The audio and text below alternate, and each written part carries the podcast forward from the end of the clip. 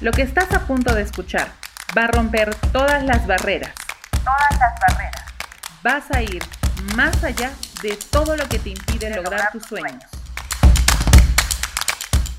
Hola, soy Milagros Te Asesora y esto es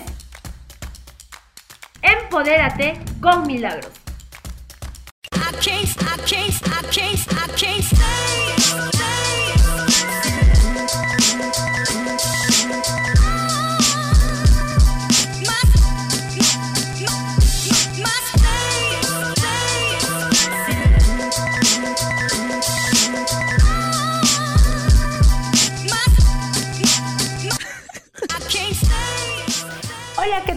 ¿Cómo están, estimados emprendedores?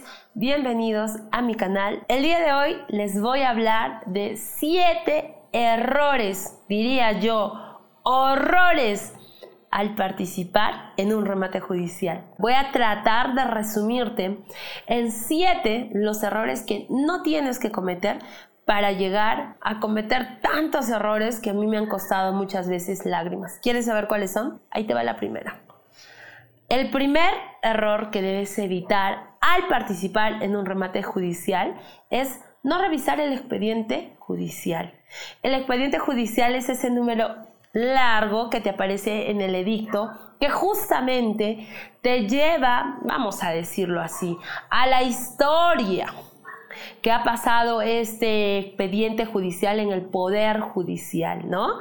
Sabemos que todo inicia con una demanda donde hay un demandante que ha demandado pues a un deudor, ¿no? Ahí hay un ejecutante, un ejecutado.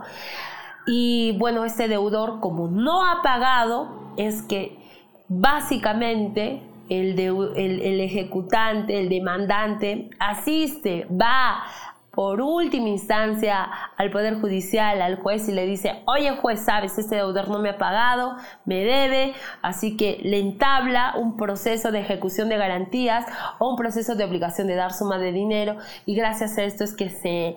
Bueno, se, se apertura un expediente en el Poder Judicial. Entonces, ¿qué tienes que hacer tú que quieres participar en el remate judicial? Tienes que averiguar cuál es ese estado de ese expediente judicial Imagínate, imagínate que hay un deudor que aparte que debe un dinero al, acreedor o al ejecutante, está dilatando insulsamente ese proceso judicial. Se ha contratado un abogado y ya van años presentando apelaciones, nulidades, etc. Entonces, tú tienes que primero revisar el expediente judicial. El segundo error, gran error que tú cometes al participar en un remate judicial es no saber cuánto es que se tiene que pagar por el arancel judicial para participar en un remate judicial. Si tú no sabes cuáles son los requisitos para participar en un remate judicial, puedes cometer grasos errores. Uno de los requisitos es el arancel judicial y el arancel judicial pues obviamente de acuerdo al monto de tasación de esa propiedad a rematar tiene un valor para pagarse. O sea, no se paga el mismo arancel judicial por una propiedad de bien inmueble que se va a rematar a medio millón o por una propiedad que se está rematando a 100 mil soles o por una propiedad que se está rematando a 50 mil soles. O sea, tú tienes que saber cuánto es que se paga. ¿Qué pasaría si tú vas y participas en el remate judicial y de pronto tenías que pagar 220 soles y llevas un pago de, de, de 200 soles? no vas a poder participar en ese remate judicial. ¿O qué pasaría si tendrías que pagar una cantidad máxima y llevas un monto mínimo? No vas a poder participar en ese remate judicial. El tercer graso error es no llevar un cambista al banco al momento de pagar el saldo del monto, eh, bueno, a ver, te explico. Cuando tú participas en un remate judicial, obviamente tú participas con un oblaje, que es el 10%. Tú no participas con toda la cantidad. Y tienes tres días hábiles sin contar sábados, domingos ni feriados para pagar el monto restante. ¿Qué pasa si tú, como buenos peruanos que somos, y ha pasado, ¿ah? vas a la entidad financiera, haces tu cola el último día y pues llevas tu monto en dólares? Entonces de pronto ahí el banco sobre todo el Banco de la Nación, ¿no? Que es el Banco del Estado y que es el banco donde tienes que ir. Te anda rechazando los dólares porque están viejos, dobladitos y olvídate de todo tu monto de dinero, ahí te están rechazando como siquiera, como siquiera hay unos 10, 20 billetes. ¿Qué haces ese rato? Si ya el banco se está cerrando, ¿qué haces ese rato si no tienes otra persona que te preste ese dinero? ¿Te sales del banco? ¿Qué pasaría si tú el tercer día no pagas tu oblaje? ¿Qué pasaría? Quisiera saber qué pasaría si tú al tercer día no pagas tu oblaje. Mira, te voy a regalar una información de oro, pero espero que lo estés anotando. Si tú al tercer día no llegas a pagar el monto restante, perdón, que, que, que suma al oblaje, pierdes justamente este oblaje. ¿Ok? Lo pierdes, así de simple. El Poder Judicial no te devuelve, así que ten mucho cuidado con ello. Cuarto craso error, ¿ok? Pagar a último momento este saldo, porque como te dije anteriormente, como buenos peruanos, vamos a última hora a pagar. Pero, ¿qué pasa ese día? No hay sistema del Poder Judicial, la cola está muy larga, el banco se está cerrando, pueden que te rechacen los billetes. Yo te recomiendo que si has participado en un remate judicial, vayas al día siguiente, día hábil, al día siguiente a terminar de pagar el monto restante. ¿Ok? El quinto craso error que todos cometemos, no todos, la mayoría, la mayoría, ¿ok? Es no considerar el tipo de cambio. ¿Qué pasaría si tú actualmente estás participando en un remate judicial y el tipo de cambio actual, como quiera que está que sube y baja, para ahora, qué sé yo, está 3.7, 3.8, pero, pero tú ah, sacas tus números y de pronto haces todo tu, tu, cuantificación de todos los gastos que vas a gastar en este proyecto al 3.7 y acá, no sé, unos meses vuelve a subir a, a 4. Entonces, imagínate en esas decimales, en montos grandes, hay muchísimo dinero que se mueve. Tú tienes que considerar que el dólar está subiendo y tienes que considerar también ese monto. Cuidado con que tus presupuestos no se estén ajustando a la realidad. ¿Ok? ¿Listo? Aquí va el sexto error, que bueno, también es cometido por muchísimas personas, y es no ir a ver la propiedad in situ. Es decir, tú quieres participar en un remate judicial. Ejemplo, hay la modalidad del remate remoto. Tú vas a la página de Remajo, ves la foto, la tasación, sacas tus números, revisas el expediente y aparentemente, porque tú buscas por el Google Maps, ubicas la propiedad, aparentemente mediante foto, pues es la gran oportunidad pero ¿qué pasaría? ¿Qué pasaría si tú vas a la propiedad y de pronto, y de pronto al frente de esa propiedad eh, hay un parque, pero de maleantes, de personas que fuman, delincuentes, hay, no sé, un, un camal, un lugar donde crían chanchos que es un olor insoportable. Hay un basural, un basural que realmente, no sé, es un lugar donde no se puede vivir. Hay, es un lugar tan alejado que no llega tránsito. Es un lugar donde al frente hay un cerro, por el colmo todavía un ferrocarril. O sea, imagínate, muchas veces, muchas veces una foto no refleja la realidad. Es más, me atrevo a decir que las fotos que están colgadas en Ramajo de hecho no son actuales.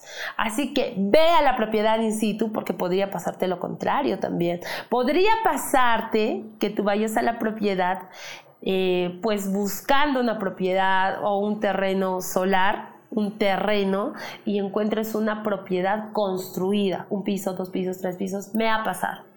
Porque no tenemos la cultura de estar realizando las declaratorias de fábrica. Así que ahí te dejo el tips. ¿Listo? Y el último error que yo considero que todos, o bueno, la mayoría comete al participar en un remate judicial es no negociar con el demandado graso error. Porque como quiera que el remate judicial es un proceso judicial que tiene sus etapas, sus pasos. Entonces, ¿qué pasa?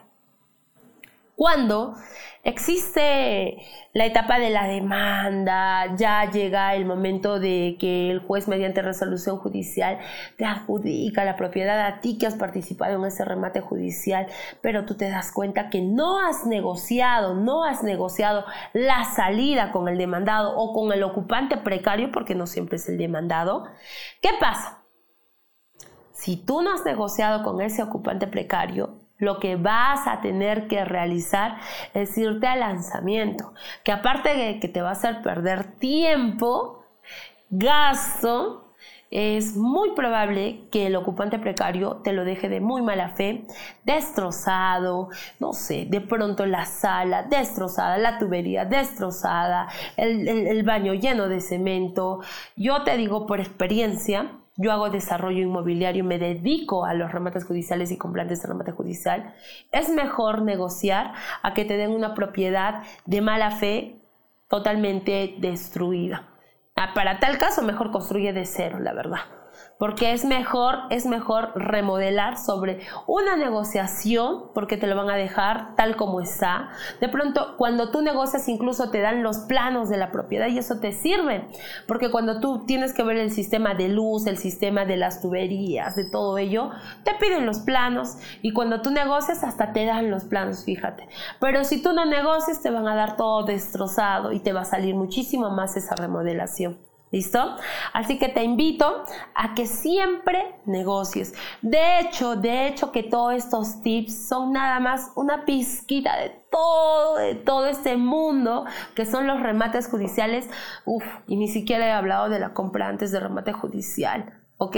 Así que te voy a regalar otro tips. Otro craso error que cometemos o que cometen la mayoría es no considerar, no evaluar si este mm, remate puede cerrarse en una compra antes de remate judicial. Déjame invitarte también, porque estamos dictando entrenamientos presenciales en tu ciudad sobre el remate judicial y complantes de remate judicial de manera exitosa. Ya estamos presentes en la ciudad de Arequipa, de Lima. Te invito a que revises mi fanpage Milagros de Asesora para que tú puedas saber cuándo es el próximo entrenamiento.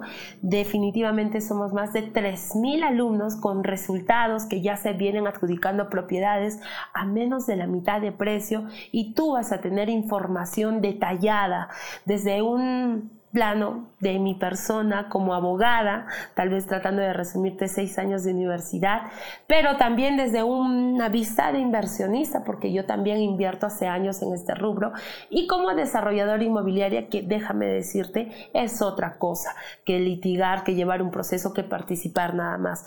Desarrollar un proyecto inmobiliario, uff, es desde los gastos a manejar un montón de cosas y de hecho en estos entrenamientos te damos una, eh, una información íntegra para que tú te lleves todos esos materiales, para que tú te lleves toda esa información paso a paso de lo que a mí me funciona obviamente para que a ti te funcione. ¿Sabes qué es lo mejor? Que yo me asocio con mis alumnos. Nos estamos extendiendo por todo el Perú y pronto vamos a estar en el extranjero. Así que si tú quieres ser mi futuro socio, te invito a que revises, revises en mi fanpage o en la, en la descripción de abajo cuándo son los próximos entrenamientos presenciales en tu ciudad. Y nada, Aquí estoy yo para poder trabajar contigo y poder de una vez llevar de la mano tu próximo proyecto en remate judicial y comprantes de remate judicial ya de una vez te atrevas a cambiar tu vida. Gracias y nos vemos